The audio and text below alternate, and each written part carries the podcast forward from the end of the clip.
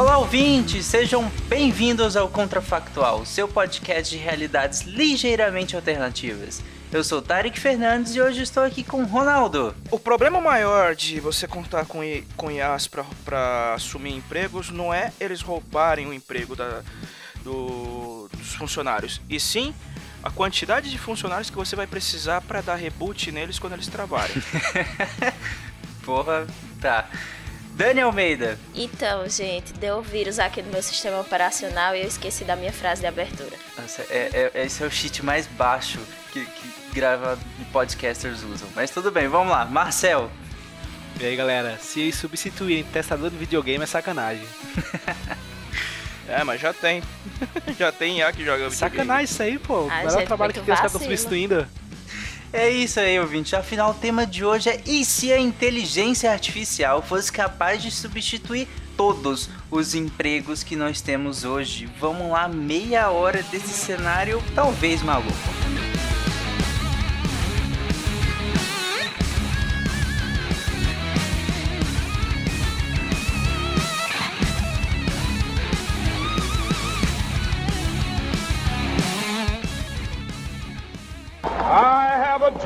That one day every valley shall be exalted. Then they will have my dead body, not my obedience. That's one small step for man, one giant leap for mankind.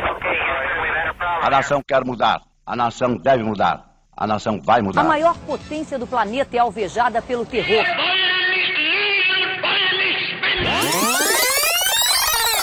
Contrafactual.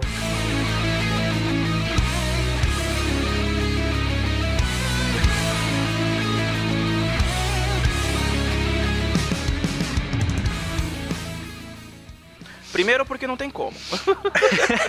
não, ponto. Aqui é o contrafactual. Eu gosto de gente assim, que já dá discussão, né? Bem. Não, primeiro porque não tem. Não, ponto. Não, não tem como. Primeiro, se a gente tá falando de que ele vai substituir todos os empregos, que, que empregos? A gente já tem que começar por aí. Eles vão substituir o quê?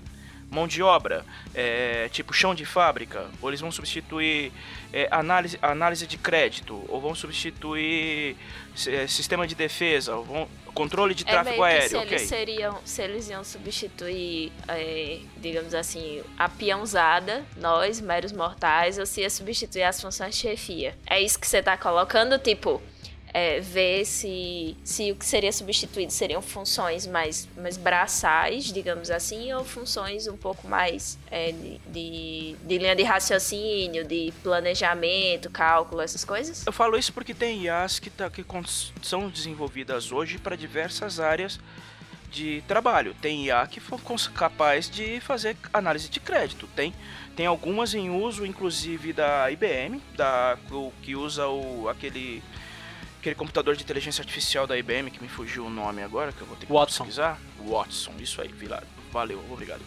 Que usam Watson, que inclusive já substituem aquela categoria, já, já andaram substituindo aquela categoria de, de salaryman lá no Japão, que trabalham exclusivamente com isso, análise de crédito automatizada, é, é cálculos simples, eles, sabem, eles sabem fazer isso e assumiram esses, essa, esses, esses trabalhos a, o, a substituição de trabalho braçal, é, chão de fábrica mesmo, não é nenhuma uma, uma discussão nova. Isso vem desde a Revolução Industrial, quando a gente começou a usar máquinas, é, prensas, tornos, fresas, ou, do, ou antes disso, quando começamos a usar teares. Não, essa, essa discussão não é nova. O que eu falo é assim: se você vai é, contar com mais máquinas ou mais inteligências artificiais para tomar o, os empregos desse pessoal menos qualificado, você vai precisar de trabalhadores mais qualificados para dar assistência nos robôs ou nas inteligências artificiais. Mas por que, que os robôs não podem tomar conta deles mesmos? Porque eles não têm livre-arbítrio. Primeiro, eles não têm livre-arbítrio. Segundo, eles não podem tomar decisões por si próprios.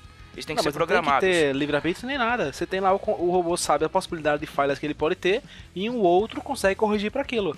Se tiver algo completamente Alguém... fora do normal, beleza, mas ele tá programado para aquelas falhas, ele pode muito bem. Na verdade, uma das coisas mais simples que tem é manutenção para IA. Negativo, precisa ter um fator humano para por trás do sistema. Em 2017, a Deloitte publicou um relatório é, relativo ao Reino Unido que no último ano, no caso, no ano de 2016, ela, a, robôs e inteligências artificiais já tinham tomado cerca de 800 mil empregos no país, mas ao mesmo tempo eles tinham criado 3,5 milhões de vagas especializadas. Para quê? Manutenção desses robôs e inteligências artificiais. Então, o problema que a gente tem hoje de robôs estarem roubando empregos, eles estão roubando empregos do peão, do chão de fábrica, porque eles precisam de manutenção, eles precisam de supervisão de profissionais qualificados, que atualmente não tem o suficiente tá, tem, tá tendo uma dificuldade de contratar esses, esses profissionais qualificados, porque não, eles não estão sendo formados. É, eu entendo o que você está falando, Ronaldo, é, mas digamos assim, no mundo que nós estamos desenvolvendo aqui,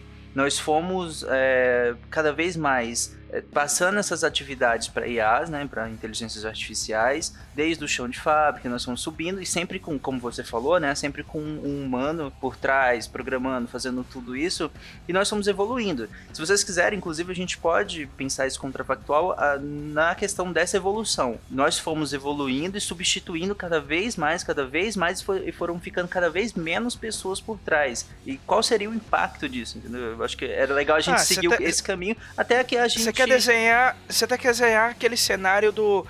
Do. Da segunda. Como é que é o nome? Daquele episódio do Animatrix, quando que eles explicam como que os robôs dominaram o mundo. Que começa com os robôs assumindo todo. fazendo todo tipo de trabalho pesado que os humanos não queriam mais fazer. Exato, acho que é bem isso mesmo. A gente foi, ah, é melhor a gente colocar robô nisso, robô naquilo, IA nisso, IA naquilo, e cada vez foi substituindo, substituindo, substituindo, até chegar num ponto em que grandes empresas preferem, claro que grandes empresas vão ser sempre pessoas por ali, né? Mas vamos chegar num ponto em que o, o número de humanos de fato por trás vai ser tão diminuto que, que o impacto, que eu quero discutir justamente o impacto até chegar nesse ponto, né? Uhum. Tá, é, só pra, só pra contextualizar, o episódio que eu falei era da, daquela antologia animada Animatrix que saiu entre o primeiro filme e o segundo filme, que ninguém se encontra com o segundo filme, que chamava era The Second Renaissance, ou aqui no Brasil, o Segundo Renascimento, parte 1 e 2, que explica como que os robôs dominaram o, o mundo naquele, naquela realidade que a gente viu no filme do, no primeiro filme.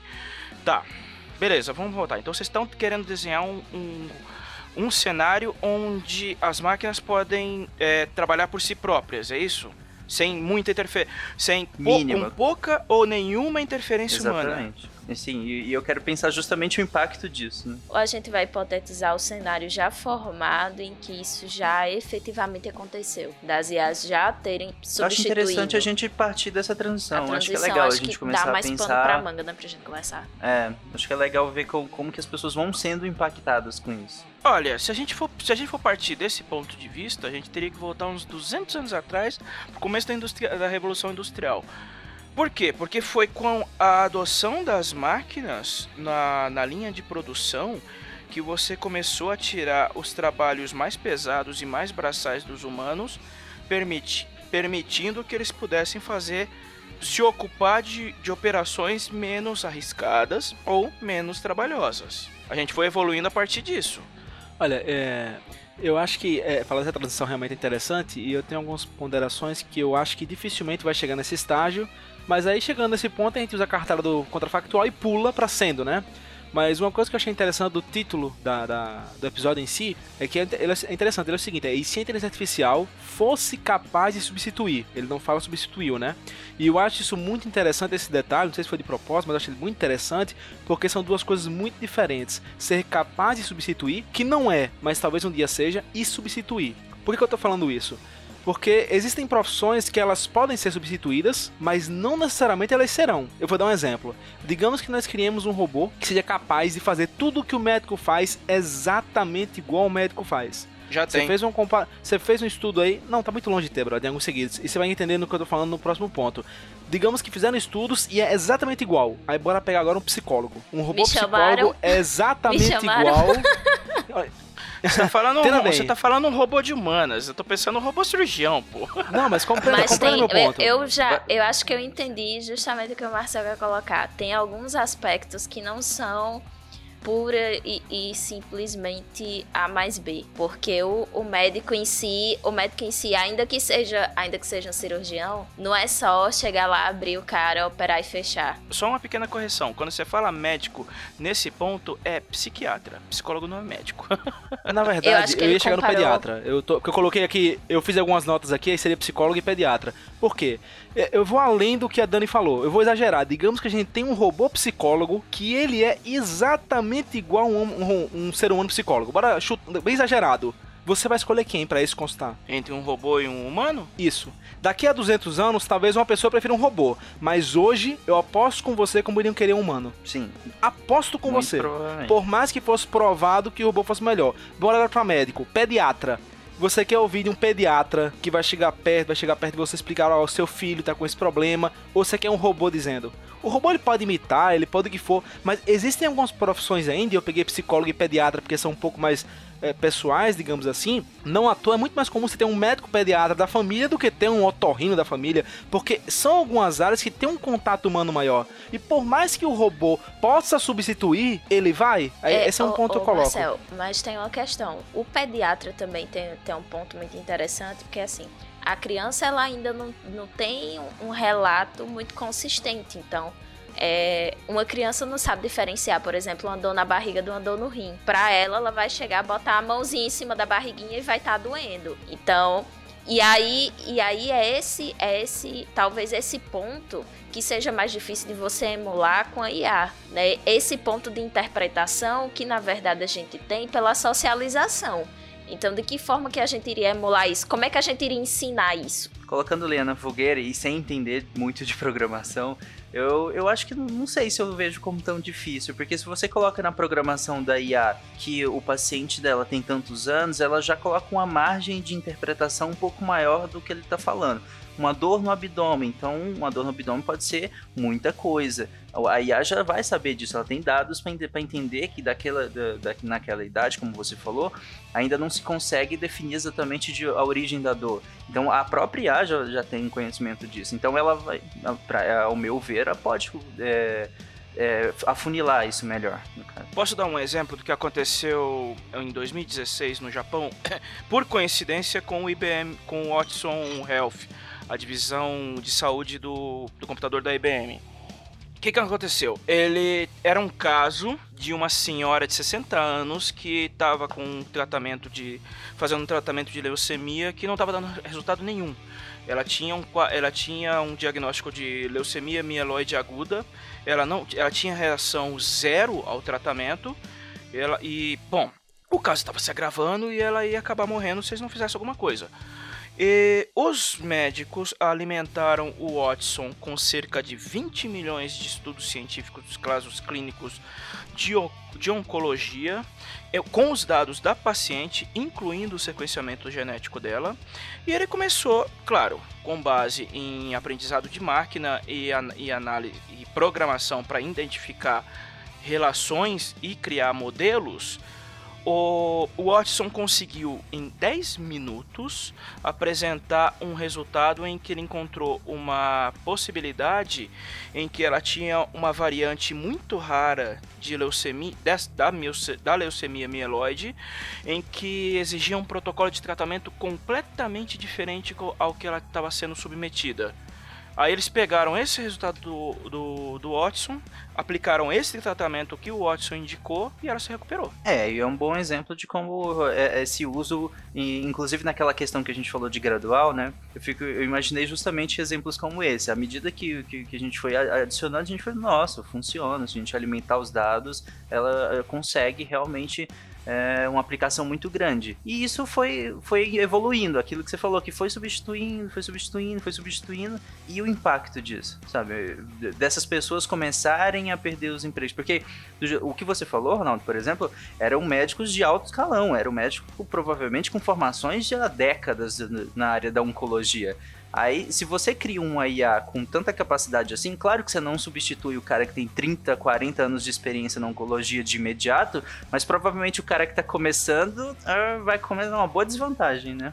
E a, o que me leva ao outro lado de, do, do Watson, porque a IBM desde 2017 ela está sendo acusada de meter os pés pelas mãos e meio que colocar o carro na frente dos bois, porque o Watson está sendo acusado de, de, de apresentar resultados imprecisos em diagnósticos, porque a IBM, naquela ânsia de querer inovar e, e, e fazer um marketing em cima do Watson, eles escolheram de cara dois campos muito difíceis para o Watson Health lidar, que era a oncologia, porque quando a gente fala de câncer, não tem um câncer, cada câncer é um câncer diferente, é uma doença completamente diferente, que exige um tratamento completamente diferente, e o outro era genômica. Então a IBM meio que forçou a barra por querer fazer com que o Watson é, mostrasse resultados muito bons, muito rápidos, e ele, na verdade, pelo menos desde 2017 para cá, não está apresentando tantos resultados tão bons assim. Esse foi um caso, esse, esse case que eu apresentei para agora foi um, foi um caso que deu, que fez sucesso, mas atualmente ele, o, o Watson está tá sendo visto com, com um pé atrás. É, ok, mas assim, no nosso mundo, digamos que foi o ideal. Deu super certo e essa evolução tá, tá, tá dando super certo agora, né? Sim, não, claro, claro. Então, aí é naquela linha que eu falei ainda. Nesse mundo que você falou, não foi um caso, né? Isso se tornou comum. Exatamente. Ou seja, é capaz de substituir, uhum. mas vai substituir? Nessa caso cirurgia, nesse caso cirurgião, até cirurgia, por exemplo, beleza, mas por exemplo, alguns estados, e eu não tenho dúvida disso, iriam, por exemplo, querer impedir isso. Claro. Eles iriam querer uhum. impedir que entrasse a tecnologia para não tirar emprego. Uhum, com toda e certeza. na nossa história, inclusive do Brasil, você vê que isso aconteceu. Então, poderia acontecer. A outra questão é, eu vejo muito, por exemplo, teve um, eu não lembro agora dos detalhes, mas aí que se alguém já viu isso vai lembrar. Eu vi, acho que foi alguns meses atrás, que no Japão, se não me engano, eles pegaram pacientes que estavam de cama, não conseguiam andar, não conseguiam se mexer, assim, alguns tinham é, esclerose lateral amiotrófica, eram pacientes muito debilitados. E eles colocaram robôs de garçons em restaurantes, e esses robôs eram controlados por essas pessoas na cama. Ou seja, eles estavam usando robótica, inteligência artificial e tecnologia para permitir que pessoas que não trabalhassem pudessem trabalhar. Ou seja, é um esforço para fazer as pessoas trabalharem. E aí eu volto mais ou menos nessa tecla que eu tô batendo. Ser capaz de substituir e de fato substituir, né? Só porque a gente ainda tá batendo nessa questão aí de, da transição. Que eu acho que iria ter um, um, uma, uma queda de braço muito forte nisso, porque as pessoas talvez não quisessem o robô, os estados iriam proteger seus mercados, algumas pessoas iriam querer permitir que pessoas que não trabalham pudessem trabalhar e assim por diante, né? Teria aquela marca do produto, de, em vez de ser orgânico, seria feito por humano, em vez de ser feito por Mas, robô, entendeu? Ah, isso é tipo o Aldo Rebelo, quando foi ministro da, de, de tecnologia e inovação, ele, ele baixou uma lei proibindo inovação tecnológica no Brasil, que não foi aprovada. Caramba, não, não sabia é, dessa não, isso, mas que coisa bizarra. Isso realmente é, é um caminho, Marcel, é, que, que realmente eu acredito que seria bem natural, né? Que os estados inicialmente começam... Mas vamos continuar nesse exemplo que o Ronaldo levantou, que é o exemplo médico, que... E aí a gente, inclusive, desenvolve o que eu estava pensando nisso é que, digamos que ah, teve esse caso, por exemplo, dessa mulher que precisou, né? Tava num estado que não conseguia fechar o diagnóstico e o robô fechou. E isso começa a funcionar cada vez mais. Eu não sei se vai ter tanta opção assim de não seguir esse caminho. Porque você falou, é, poder, poder substituir não é necessariamente substituir. Mas se você pode, se, se, por exemplo, se uma pessoa começa a não consegue fechar diagnóstico, cada vez mais vezes um, um IA consegue. Você não acha que isso começa a ser forçado a usar isso? Porque se você tem uma ferramenta para ser usada, que é muito boa e tá precisando dela, eu fica difícil falar assim, não vou usar por algum motivo ou outro que seja ideológico, que seja econômico, que seja social. Eu acho que o motivo econômico talvez pese muito, porque aí eu vou comparar a realidade que eu tô com a, com a realidade de pessoas que moram em outros locais. É, eu moro numa cidade muito pequena, num lugar muito miudinho. E aí. Você mora onde, Dani? Eu moro em Palmeira dos Índios, Alagoas. Interior de Alagoas. Nordeste Power. Pensei que você morava na região Grande Salvador. Não. Sou baiana, mas não naquela região. É, e aí, assim, aqui é um lugar onde, onde tecnologias, de um modo geral, mas inclusive as relacionadas à saúde, que é o foco que a gente tá, tá dando aqui, elas chegam depois. E aí, por várias razões, né? A gente tá é, no Nordeste, que já é um pouco mais isolado do, dos grandes centros, e aí entenda grande centro, São Paulo, por exemplo. É, eu aqui tô no interior do interior, tô num, num estado que é menor, num estado que investe menos. Então tem todo, tem todo um rolê também de que essa esse avanço todo tecnológico, ele também não ia ser muito homogêneo. E nos lugares mais afastados da, das grandes metrópoles, isso ia demorar muito para chegar. Então, nesse início, talvez a gente fosse ter uma precarização do emprego assim pesada, porque, por exemplo, eu moro num, num lugar pequeno e aqui tem duas redes de supermercado. E o restante dos supermercados da cidade são todos supermercados de bairro, sabe? É tudo mercado de bairro, assim.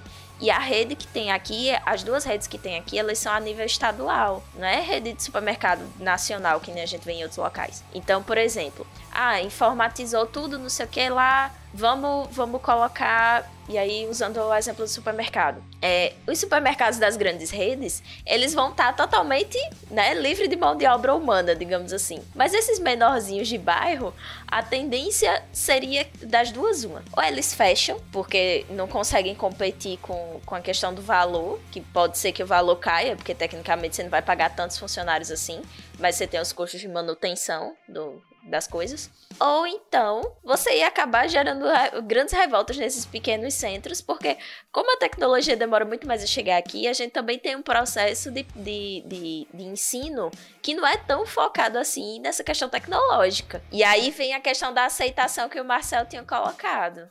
Vocês chegaram a ver uma, acho que é de um ano atrás, aqui estão expandindo agora, uma proposta da Amazon de, faz, de lançar um um mercadinho que não tem funcionários, uhum. o Amazon Go. Eu vi esse rolê.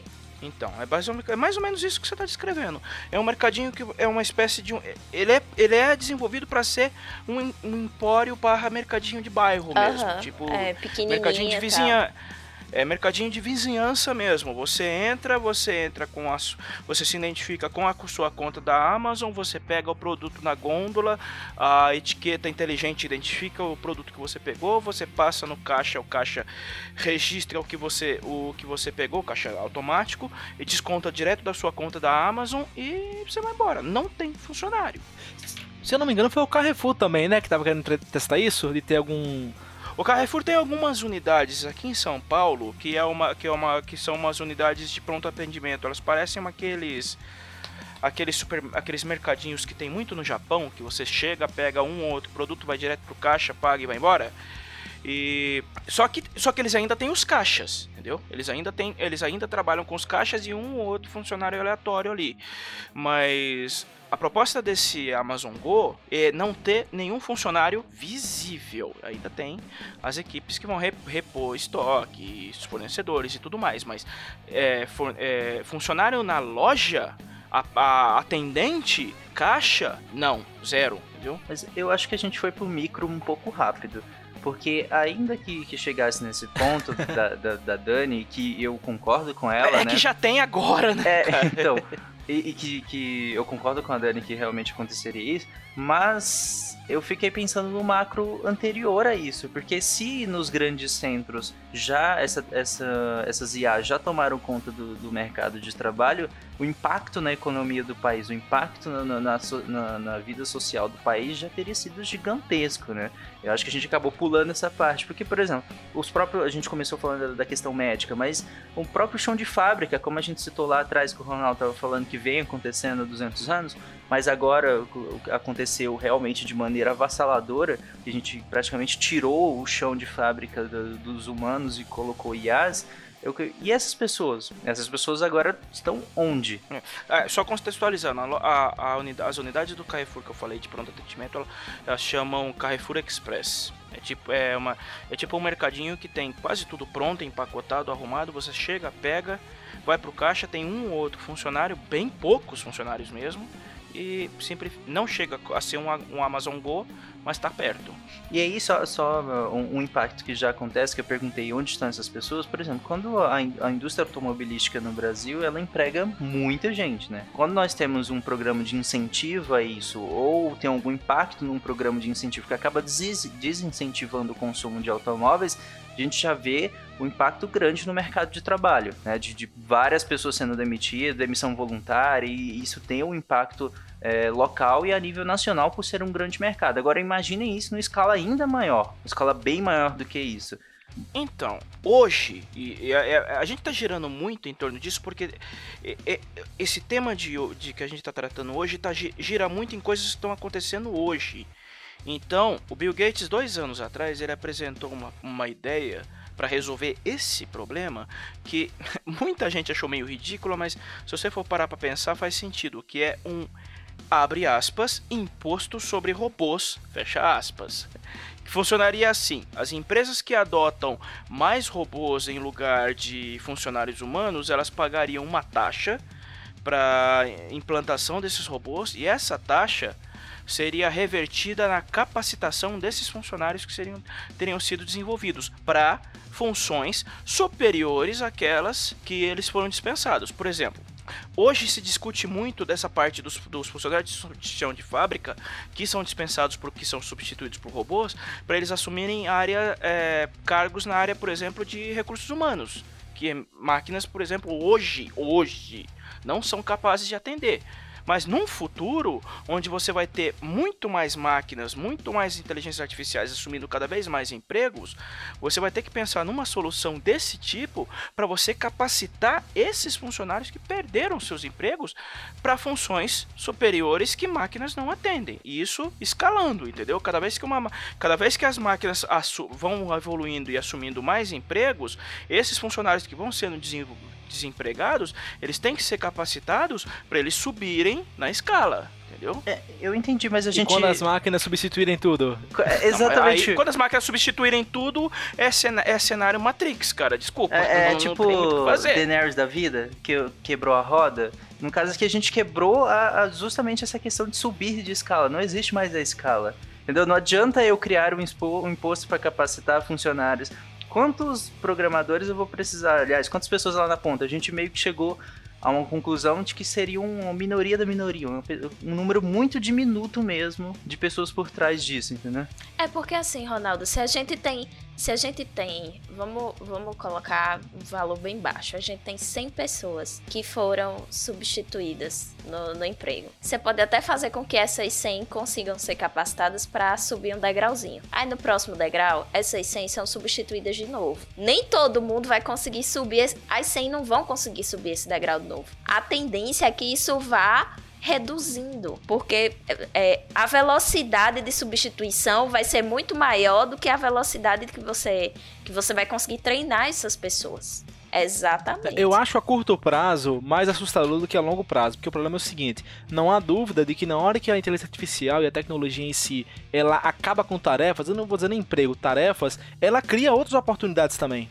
A questão é, você consegue capacitar pessoas para se adaptarem a essa nova tarefa já, porque acabou de ser criada agora. O cara lá, eu, classe média, acabado de ser programar, eu consigo mudar de área fácil. Mas o cara que tá no chão de fábrica, ele consegue amanhã tá pronto, daqui a um mês tá pronto para outra área. Então a curto prazo eu vejo isso muito complicado um mês você não vai conseguir capacitar um, um peão de fábrica a virar programador. Aí eu vou lá e pego a vaga dele, ele tá desempregado. Compreende? Exato. Mas a, long, mas a médio prazo você tem que pegar esse peão de fábrica e capacitar ele para uma outra área. Se não for para dar suporte na, na de, de, nos robôs ou nas IAs, para uma outra área que os robôs e IAs não atendem ainda. Por isso que eu falei que o curto prazo me assusta mais do que o longo. É porque a tendência é que essas pessoas que fiquem de fora, que elas cada vez mais fiquem cada vez mais de fora. Mas isso, é, mas isso é uma coisa, é, é, de novo, isso é uma coisa que já vem acontecendo desde o início da, da Revolução Industrial. Exatamente, cara. é exatamente isso que coloca, que coloca. E aí eu vou colocar o, o cenário de tipo, ok, já foi tudo substituído, tem uma, uma quantidade pequena de pessoas que trabalham e que trabalham né, nessa parte de, de coordenação das IAs, digamos assim. E o resto da galera que não trabalha, tá todo mundo do. O resto da galera que não trabalha, tá todo mundo doente. A gente vive numa sociedade que a base da sociedade é o trabalho. Se as pessoas não trabalham, o que é que elas vão fazer? Cara, eu não sei. Eu ainda. É porque, tipo. Marcel, qual que é a sua formação? Completa ou sou, sou, sou engenheiro da computação e automação? Você é de TI? Sim, sou engenheiro de computação e automação, especialista em Big Data, mestrado em informática, doutorando em ciência da computação. Então você entende que atualmente você não tem como você, como você dizer hoje.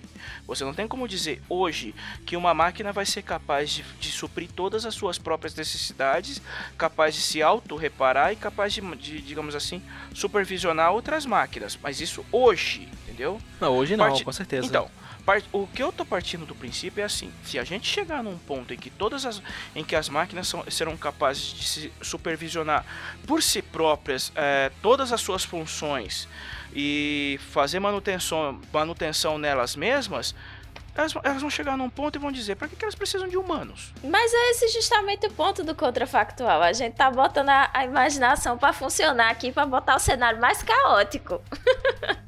Tem que ter terror, senão Tem não é contrafactual, né? Mas sabe, eu, mas sabe por que eu falo isso? Porque muita gente fala que, digamos assim, que a, humani que a humanidade vai chegar num. que o apocalipse robótico vai, vai aparecer quando as, quando as máquinas desenvolverem é, consciência, ou inteligência, ou livre-arbítrio.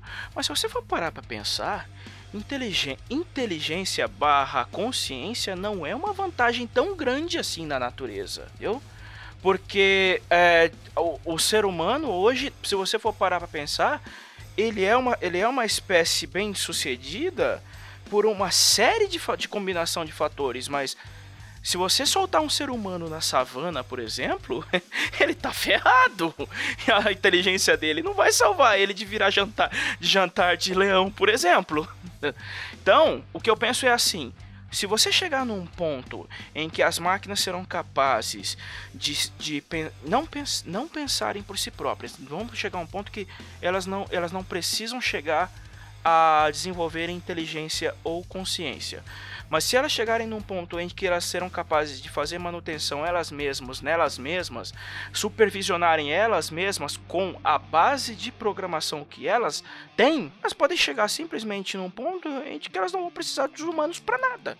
Elas, Sim, pode ser, elas, é possível. E isso, e eu só tô falando, e eu tô falando isso simplesmente dizendo assim, elas vão chegar num ponto em que elas simplesmente vão concluir que elas não precisam sequer de consciência para concluir que elas não precisam dos humanos. Ainda vão estar tá trabalhando, ainda vão estar tá trabalhando. Qual vai ser o ser humano ou não humano que vai olhar assim e vai dizer: Véi, pra que, que eu tô trabalhando tanto? Eu vou botar esses humanos, véi, pra trabalhar pra mim enquanto eu fico aqui só de boas. Sabe por que, que eu falo isso? Porque se você for analisar porque se você for analisar mais ou menos, voltando no, no, tema do Matrix, principalmente no tema do Animatrix, quando as máquinas se voltam contra os humanos, em nenhum momento é dito que as máquinas cons adquiriram consciência. Elas não, não é, elas não disseram, elas não é dito em nenhum momento em que elas têm é, livre arbítrio ou consciência ou inteligência própria. Elas simplesmente chegaram num consenso entre que elas não precisavam mais dos humanos. Eu, eu tô seguindo linha de raciocínio, só não tô entendendo onde você quer chegar. Eu tô, eu tô levando, eu tô chegando numa linha de raciocínio que vocês estão chegando assim. Vocês querem desenhar um futuro onde as máquinas serão capazes de assumir todas as funções de trabalho sem necessidade de intervenção humana, certo? Se, você, se a gente chegar nesse ponto em que as máquinas serão capazes de assumir todas as funções de trabalho sem intervenção humana, elas podem chegar num ponto de que assim se nós estamos fazendo todo o trabalho para os humanos e os humanos não estão fazendo nada, qual é a utilidade dos humanos?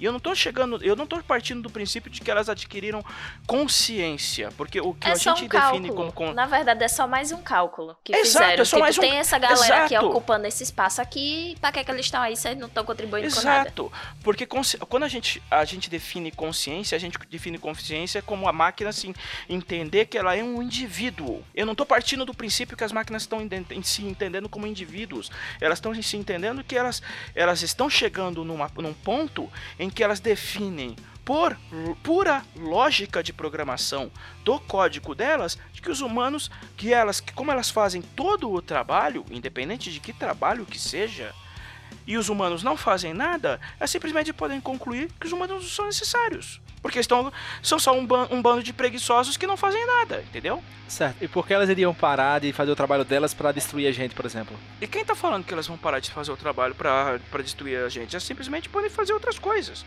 Por exemplo. Eu ainda acho que elas iam botar a gente para trabalhar de novo e aí o feitiço ia virar contra o feiticeiro. Não, o Arthur Clarke. Mas eu entendi a indagação do, do, do, Marcel, desculpa, Ronaldo, rapidão. Eu entendi a indagação do Marcel, do, do Marcel, que é no sentido de, ok, elas foram programadas para aquilo, elas são inteligências artificiais e tudo mais. E pode até chegar um ponto em que, como a Dani falou, dentro da equação dela, não faça mais sentido ter aqueles humanos meio que atrapalhando ali e tudo mais.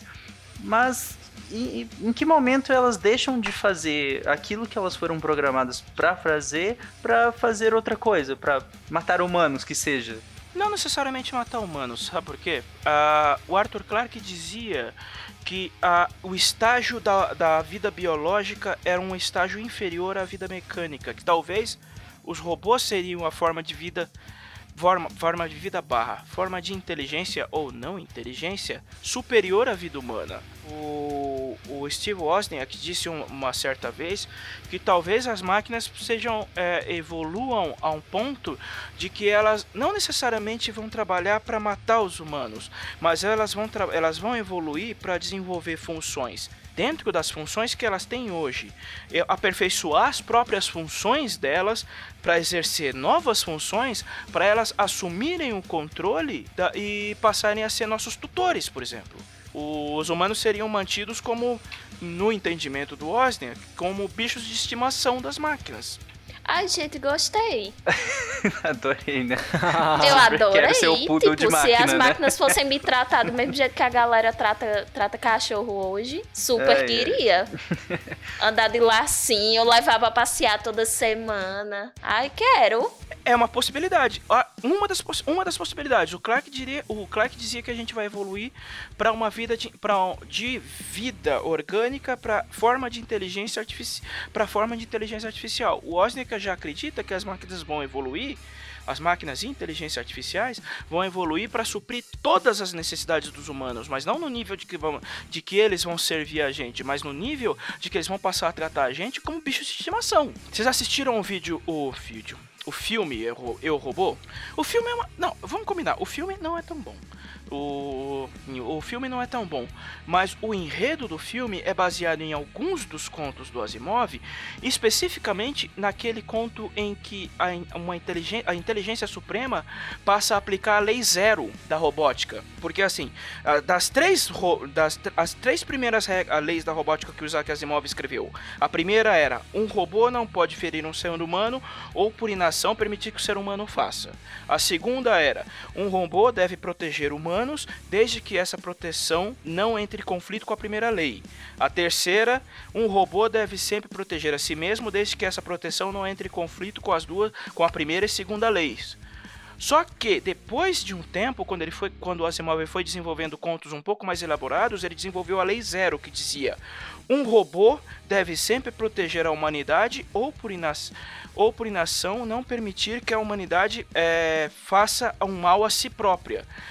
Nesse filme, aquela inteligência artificial estava aplicando a lei zero, porque ela dizia que a humanidade estava fazendo mal a si própria, então, no entendimento dela, ela estava assumindo o controle para impedir que a humanidade se autodestruísse. Num, num, num conceito, num contexto, digamos, as, nesse, no futuro, digamos, ok, hoje as máquinas são incapazes de entender as, as leis de Asimov porque elas não sabem, elas não são capazes de entender o que é um robô, o que é um ser humano, o que é humanidade, então Vamos imaginar que elas consigam entender as leis do Asimov.